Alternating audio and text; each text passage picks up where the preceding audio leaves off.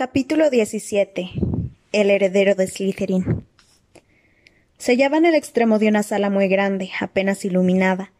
Altísimas columnas de piedra talladas con serpientes enlazadas se elevaban para sostener un techo que se perdía en la obscuridad, proyectando largas sombras negras sobre la extraña penumbra verdosa que reinaba en la estancia.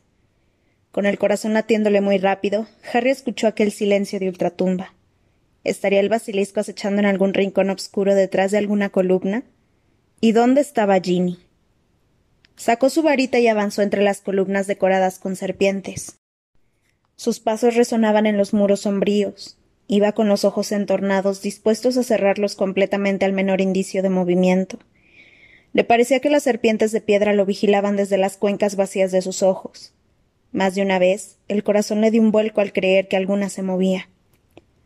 Al llegar al último par de columnas vio una estatua tan alta como la misma cámara que surgía imponente, adosada al muro del fondo.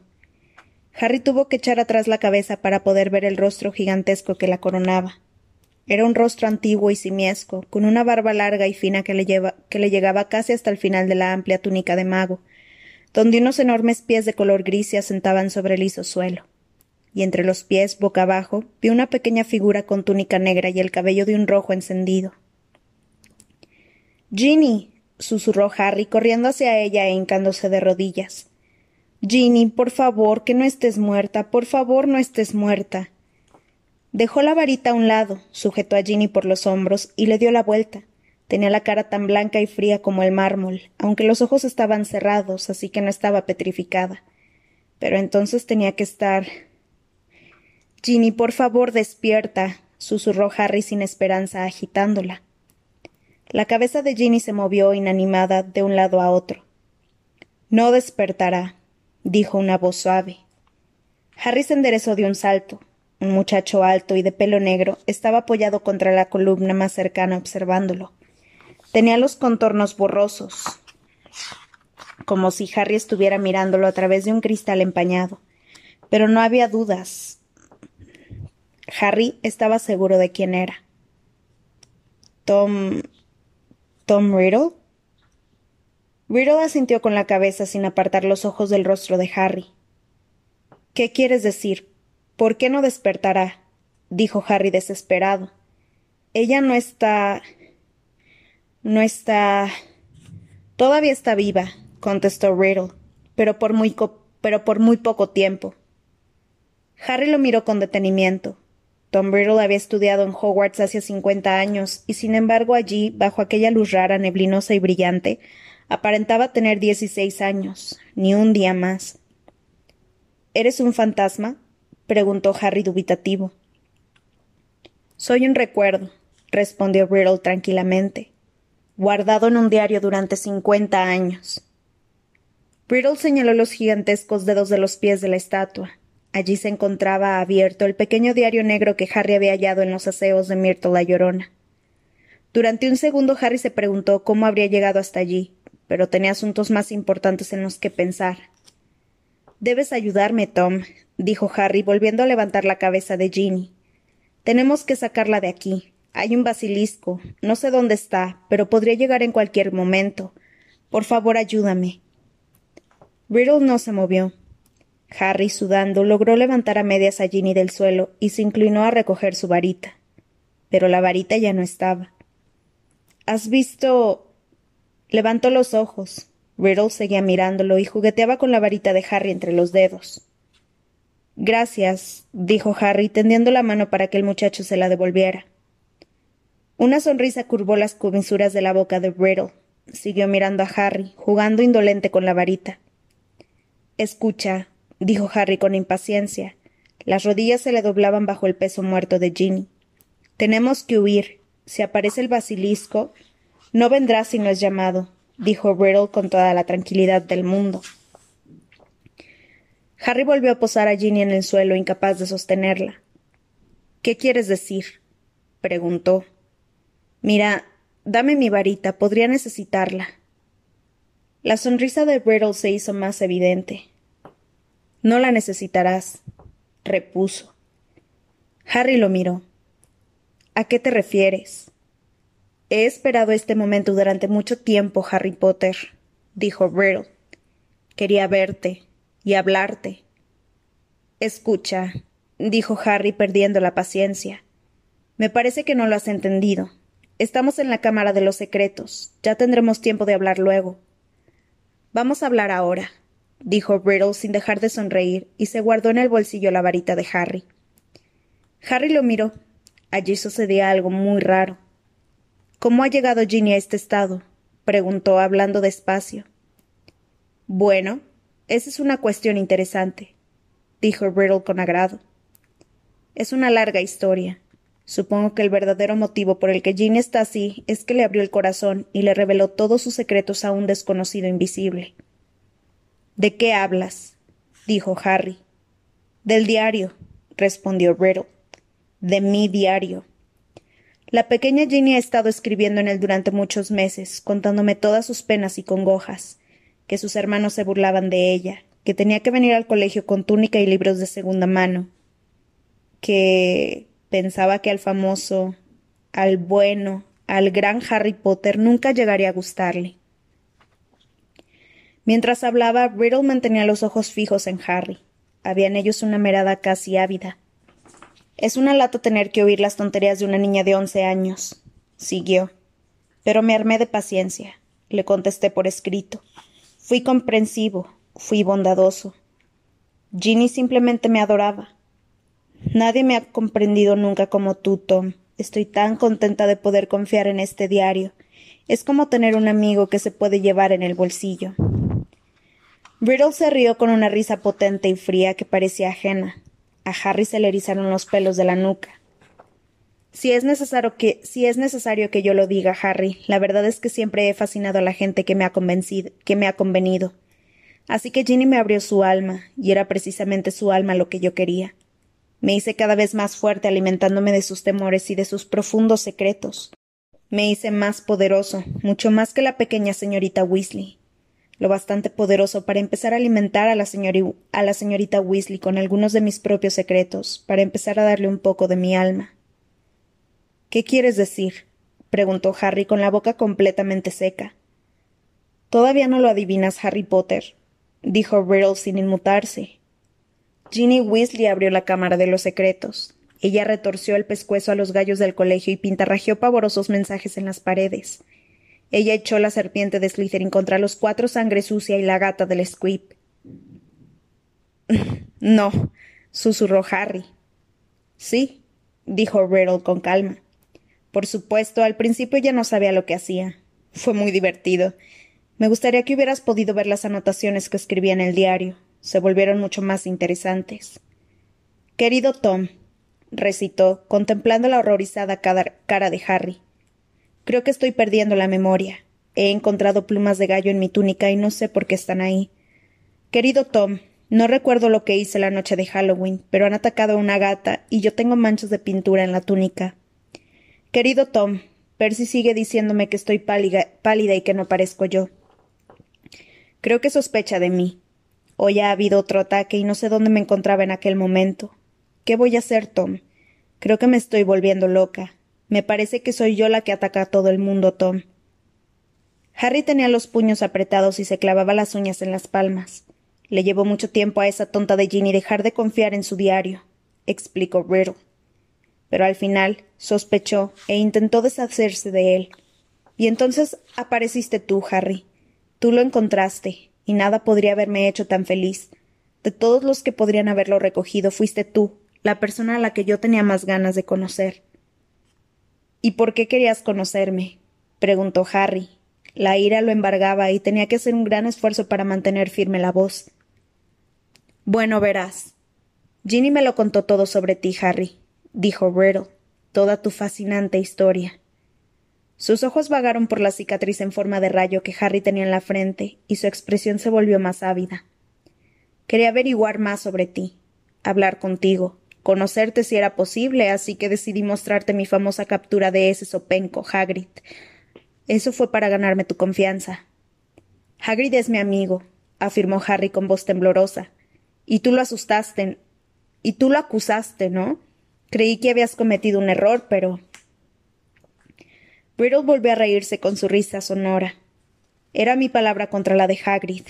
Bueno, ya puedes imaginarte lo que pensaría el viejo Armando Dippet. Por un lado, Tom Riddle, pobre pero muy inteligente, sin padres pero muy valeroso, prefecto del colegio, estudiante modelo.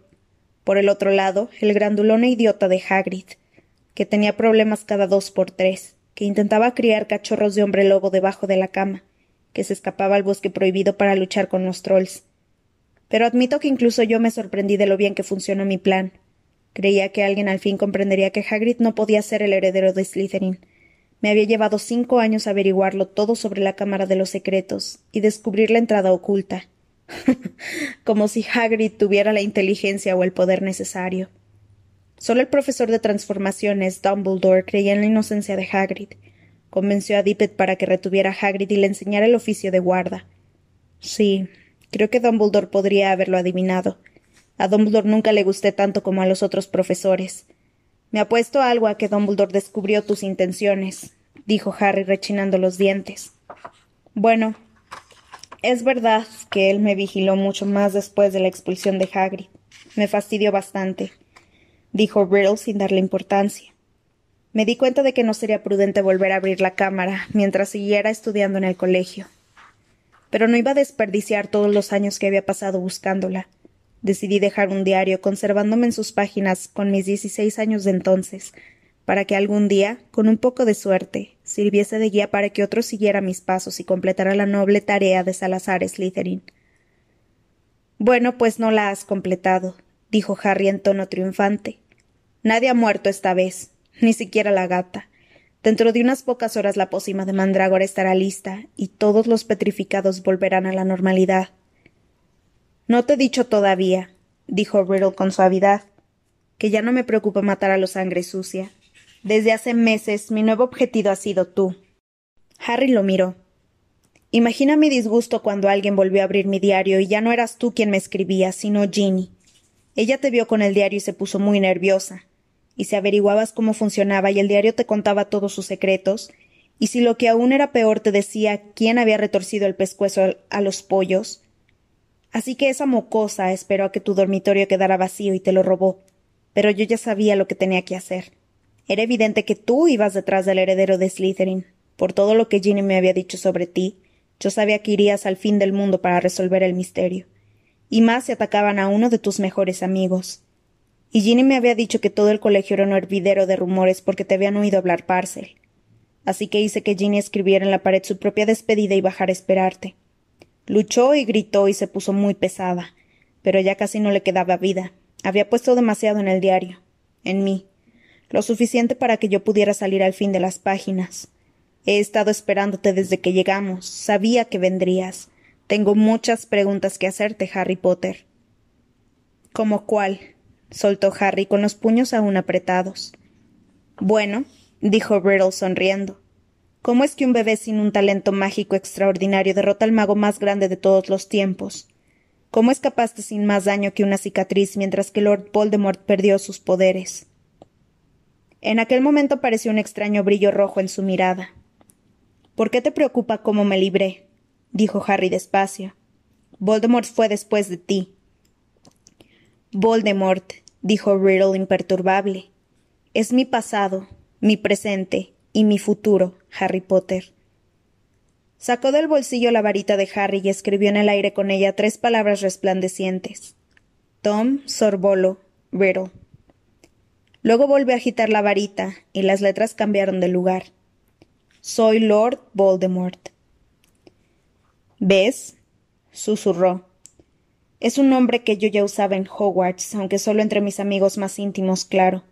¿Crees que iba a usar siempre mi sucio nombre Muggle? Yo, que soy descendiente del mismísimo Salazar Slytherin por parte de madre, conservar yo el nombre de un vulgar muggle que me abandonó antes de que yo naciera solo porque se enteró de que su mujer era bruja? No, Harry. Me di un nuevo nombre, un nombre que sabía que un día temerían pronunciar todos los magos. Cuando yo llegara a ser el hechicero más grande del mundo, todos me tendrían miedo. A Harry le pareció que se le bloqueaba el cerebro, Miraba como atontado a Riddle, al huérfano que se convirtió en el asesino de sus padres y de otra mucha gente. Al final, hizo un esfuerzo por hablar. No lo eres, dijo.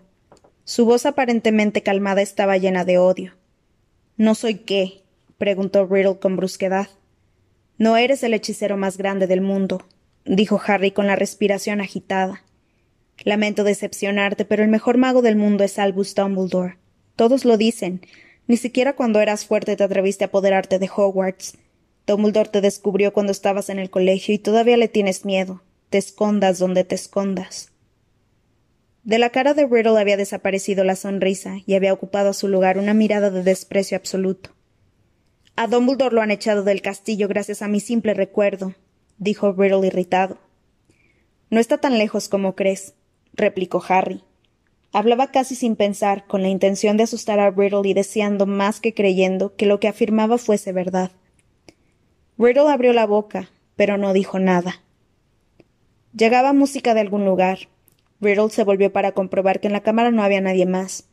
Pero aquella música sonaba cada vez más y más fuerte. Era inquietante, estremecedora y sobrenatural. A Harry le puso los pelos de punta y le pareció que el corazón iba a salírsele del pecho. Luego, cuando la música alcanzó tal fuerza que Harry le sentía vibrar en su interior, surgieron llamas de la columna más cercana a él. De repente apareció un pájaro carmesí del tamaño de un cisne, que entonaba hacia el techo abovedado su rara música. Tenía una cola dorada y brillante, tan larga como la de un pavo real, y relucientes garras doradas, con las que sujetaba un fardo de harapos. El pájaro se encaminó derecho a Harry, dejó caer el fardo a sus pies y se le posó en el hombro. Cuando plegó las grandes alas, Harry levantó la mirada y vio que tenía el pico dorado y afilado y los ojos redondos y brillantes. El pájaro dejó de cantar y acercó su cuerpo cálido a la mejilla de Harry, sin dejar de mirar fijamente a Riddle. Es un fénix, dijo Riddle, devolviéndole una, una mirada perspicaz. ¿Fox? musitó Harry. Sintió, sintió de repente que la suave presión de las garras doradas. Y eso, dijo Riddle, mirando el fardo que Fox había dejado caer. Eso no es más que el viejo sombrero seleccionador del colegio. Así era. Remendado, deshilachado y sucio, el sombrero yacía inmóvil a los pies de Harry. Riddle volvió a reír. Rió tan fuerte que su risa se multiplicó en la oscura cámara como si estuvieran riendo diez Riddles al mismo tiempo. Eso es lo que Dumbledore envía a su defensor, un pájaro cantor y un sombrero viejo. ¿Te sientes más seguro, Harry Potter? ¿Te sientes a salvo? Harry no respondió. No veía la utilidad de Fox ni del viejo sombrero, pero ya no se sentía solo, y aguardó con creciente valor a que Riddle dejara de reír. A lo que íbamos, Harry, dijo Riddle sonriendo todavía con ganas. En dos ocasiones en tu pasado, en mi futuro, nos hemos encontrado. Han sido dos ocasiones en que no he logrado matarte. ¿Cómo sobreviviste? Cuéntamelo todo. Cuanto más hables, más tardarás en morir. Harry pensó deprisa sopesando sus posibilidades. Riddle tenía la varita, él tenía a Fox y el sombrero seleccionador que no resultarían de gran utilidad en un duelo. No prometían mucho, la verdad, pero cuanto más tiempo permaneciera Riddle allí, menos vida le, quedaría a Ginny. Harry percibió algo de pronto. En el tiempo que llevaban en la cámara, los contornos de la imagen de Riddle se habían vuelto más claros, más corpóreos. Si Riddle y él tenían que luchar, mejor que fuera pronto. Nadie sabe por qué perdiste tus poderes al atacarme, dijo bruscamente Harry. Yo tampoco, pero sé por qué no pudiste matarme, porque mi madre murió para salvarme. Mi vulgar madre de origen muggle. Ella evitó que me mataras, añadió temblando de rabia. Y yo te he visto de verdad. Te vi el año pasado. Eres una ruina. Apenas estás vivo. A eso te ha llevado todo tu poder. Te ocultas. Eres horrible e inmundo. Riddle tenía el rostro contorsionado forzó una espantosa sonrisa. O sea que tu madre murió para salvarte. Sí, ese es un potente contrahechizo. Tenía curiosidad, ¿sabes? Porque existe una extraña afinidad entre nosotros, Harry Potter. Incluso tú lo, lo habrás notado. Los dos somos de sangre mezclada, los dos huérfanos, los dos criados por muggles. Tal vez seamos los dos únicos hablantes de Parcel que ha habido en Hogwarts después de Slytherin. Incluso nos parecemos físicamente. Pero después de todo solo fue suerte lo que te salvó de mí. Eso es lo que quería saber. Harry permaneció quieto, tenso, aguardando que Riddle levantara su varita. Pero Riddle se limitó a exagerar más su sonrisa contrahecha. Ahora, Harry, voy a darte una pequeña lección. Enfrentemos los poderes de Lord Voldemort, heredero de Salazar Slytherin, contra el famoso Harry Potter, que tiene de su parte las mejores armas de Dumbledore. Brittle dirigió una mirada socarrona a Fox y al sombrero seleccionador, y luego anduvo unos pasos en dirección opuesta. Harry, notando que el miedo se le extendía por las entumecidas piernas, vio que Brittle se detenía entre las altas columnas y dirigía la mirada al rostro de Slytherin, que se elevaba sobre él en la oscuridad. Brittle abrió la boca y silbó, pero Harry comprendió lo que decía. Háblame, Slytherin, el más grande de los cuatro de Hogwarts. Harry se volvió hacia la estatua. Fox se balanceaba sobre su hombro. El gigantesco rostro de piedra de la estatua de Slytherin se movió, y Harry vio horrorizado que abría la boca más y más hasta convertirla en un gran agujero. Algo se movía dentro de la boca de la estatua, algo que salía de su interior. Harry retrocedió hasta dar de espaldas contra la pared de la cámara y cerró fuertemente los ojos. Sintió que el ala de Fox le rozaba el rostro al emprender el vuelo. Harry quiso gritar No me dejes, pero ¿de qué podía valerle un fénix contra el rey de las serpientes? Una gran mole golpeó contra el suelo de piedra de la cámara y Harry notó que toda la estancia temblaba. Sabía lo que estaba ocurriendo, podía sentirlo, podía ver sin abrir los ojos la gran serpiente desenroscándose de la boca de Slytherin. Entonces oyó una voz silbante. Mátalo. El basilisco se movía hacia Harry, este podía oír su pesado cuerpo deslizándose despacio por el polvoriento suelo. Con los ojos cerrados, Harry comenzó a moverse a ciegas hacia un lado, palpando con las manos el camino. Brittle reía. Harry tropezó, cayó contra la piedra y notó el sabor de la sangre. La serpiente se encontraba a un metro escaso de él, y Harry la vio acercarse. De repente oyó un ruido fuerte, como un estallido, justo encima de él, y algo pesado lo golpeó con tanta fuerza que lo tiró contra el muro. Esperando que la serpiente le hincara los colmillos, oyó más silbidos enloquecidos y algo que azotaba las columnas. No pudo evitarlo. Abrió los ojos lo suficiente para vislumbrar qué sucedía. La serpiente, de un verde brillante y gruesa como el tronco de un roble, se había alzado en el aire y su gran cabeza roma zigzagueaba como borracha entre las columnas. Temblando, Harry se preparó a cerrar los ojos en cuanto el monstruo hiciera ademán de volverse, y entonces vio qué era lo que había enloquecido a la serpiente. Fox planeaba alrededor de su cabeza, y el basilisco le lanzaba furiosos mordiscos con sus colmillos largos y afilados como sables. Entonces Fox descendió. Su largo pico de oro se hundió en la carne del monstruo y un chorro de sangre negruzca salpicó el suelo. La cola de la serpiente golpeaba muy cerca de Harry, y antes de que pudiera cerrar los párpados el basilisco se volvió. Harry miró de frente a su cabeza y se dio cuenta de que el fénix lo había picado en los ojos, aquellos grandes y prominentes ojos amarillos. La sangre resbalaba hasta el suelo y la serpiente escupía agonizando. No. oyó Harry gritar a Brittle. Deja al pájaro. El chico está detrás de ti. Puedes olerlo. Mátalo. La serpiente ciega se balanceaba desorientada, herida de muerte. Fox describía círculos alrededor de su cabeza, silbando su inquietante canción, picando aquí y allá en el morro lleno de escamas del basilisco, mientras brotaba la sangre de sus ojos heridos. Ayuda. pedía Harry enloquecido. Que alguien me ayude. La cola de la serpiente volvió a golpear contra el suelo. Harry se agachó. Un objeto blando lo golpeó en la cara. El basilisco había lanzado en su furia el sombrero seleccionador sobre Harry y éste lo atrapó. Era cuanto le quedaba, su última oportunidad. Se lo caló en la cabeza y se echó al suelo antes de que la serpiente sacudiera la cola de nuevo. Ayúdame, ayúdame pensó Harry apretando los ojos bajo el sombrero. Ayúdame, por favor. No hubo una voz que le respondiera. En su lugar, el sombrero se encogió como si una mano invisible lo estrujara. Algo muy duro y pesado golpeó a Harry en lo alto de la cabeza, dejándolo casi sin sentido. Viendo todavía parpadear estrellas en los ojos, agarró el sombrero para quitárselo y notó que debajo había algo largo y duro. Se trataba de una espada plateada y brillante con la empuñadura llena de fulgurantes rubíes del tamaño de huevos. Mata al chico, deja al pájaro, el chico está detrás de ti, olfatea, huélelo. Harry empuñó la espada dispuesto a defenderse. El basilisco bajó la cabeza, retorció el, cuerpo golpeando contra las columnas y se volvió para enfrentarse a Harry. Este pudo verle las cuencas de los ojos llenas de sangre y la boca que se abría. Una boca lo bastante grande para tragarlo entero, bordeada de colmillos tan largos como su espalda, delgados, brillantes y venenosos. La bestia arremetió a ciegas. Harry, al esquivarla, dio contra la pared de la cámara. El monstruo arremetió de nuevo y su lengua bífida azotó un costado de Harry. Entonces levantó la, la espada con ambas manos. El basilisco atacó de nuevo, pero esta vez fue directo a Harry, que hincó la espada con todas sus fuerzas, hundiéndola hasta la empuñadura en el velo del paladar de la serpiente. Pero mientras la cálida sangre le empapaba los brazos, sintió un agudo dolor encima del codo.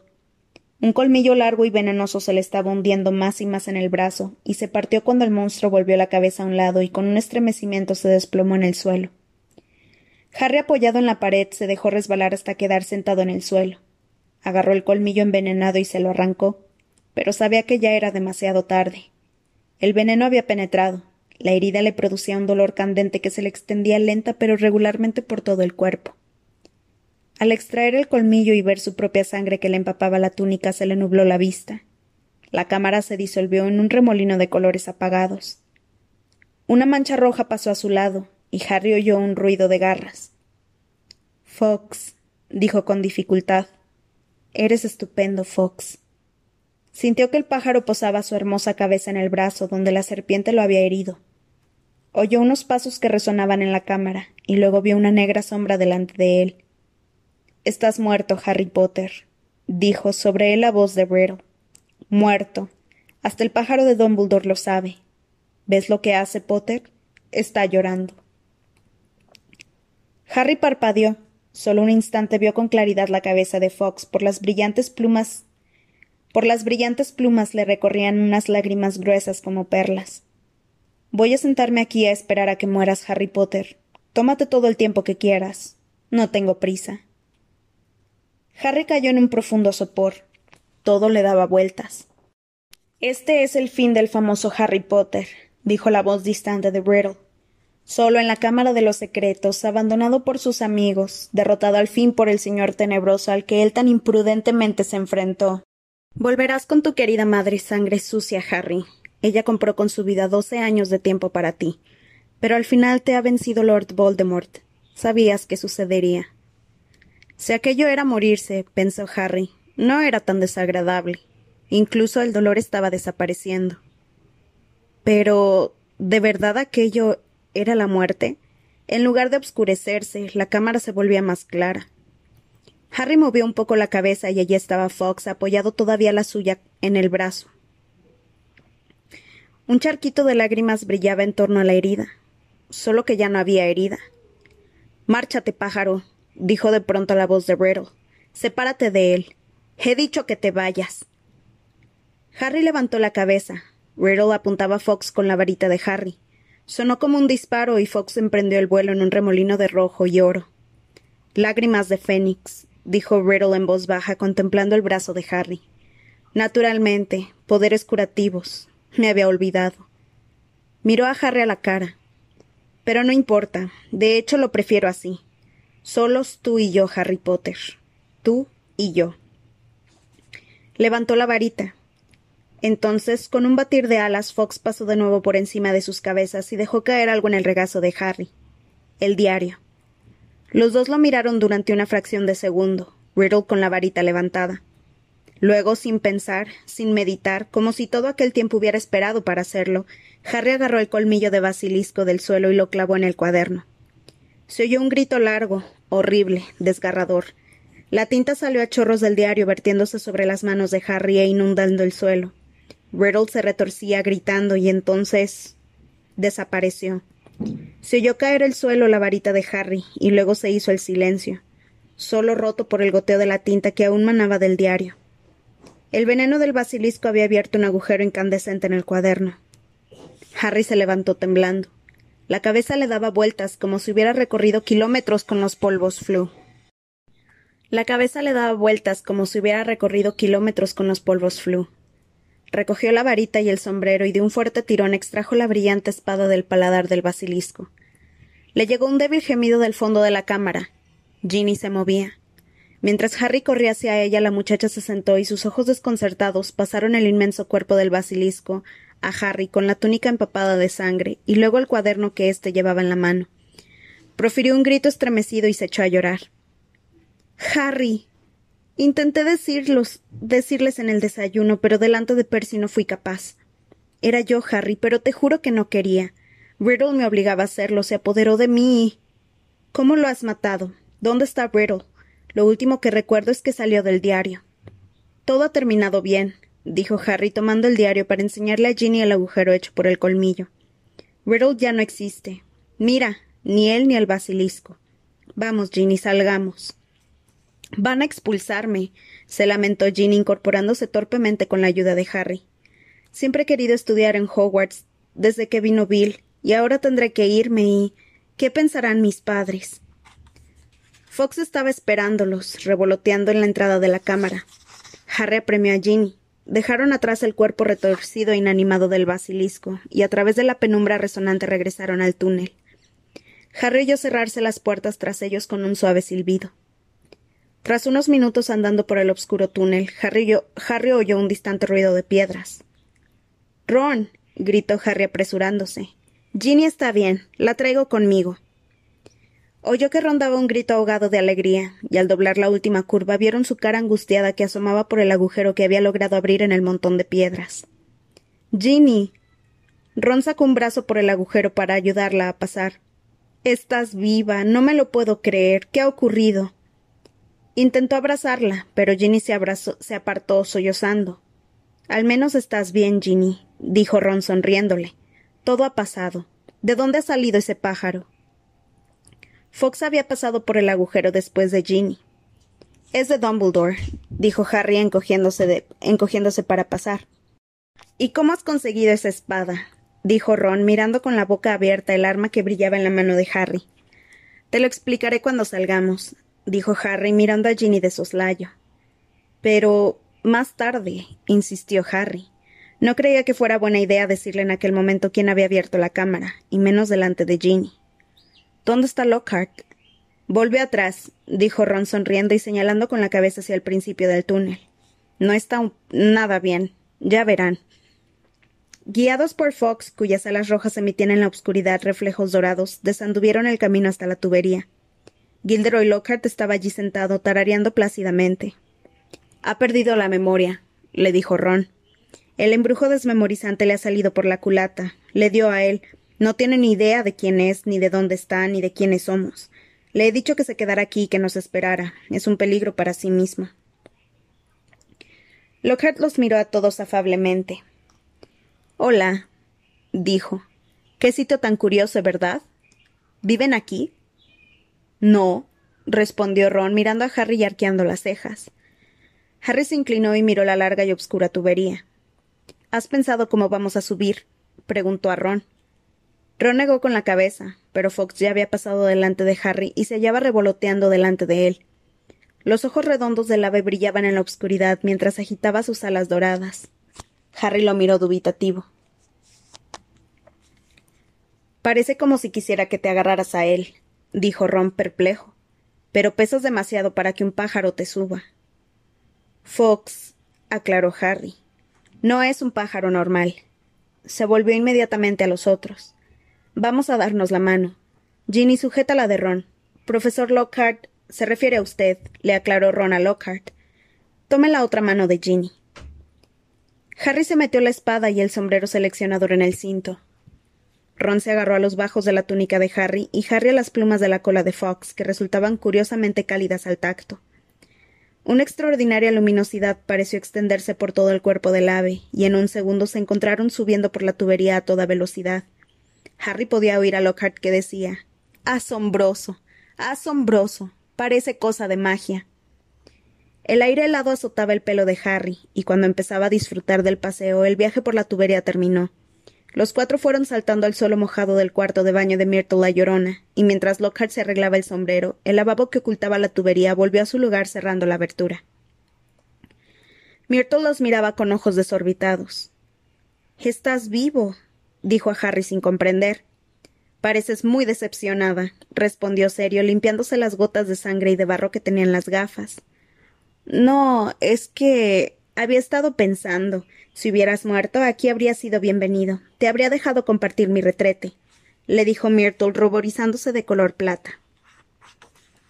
Uf, dijo Ron cuando salieron de los aseos al corredor oscuro y desierto. Harry, creo que le gustas a Myrtle. Ginny, tienes una rival. Pero por el rostro de Ginny seguían resbalando unas lágrimas silenciosas.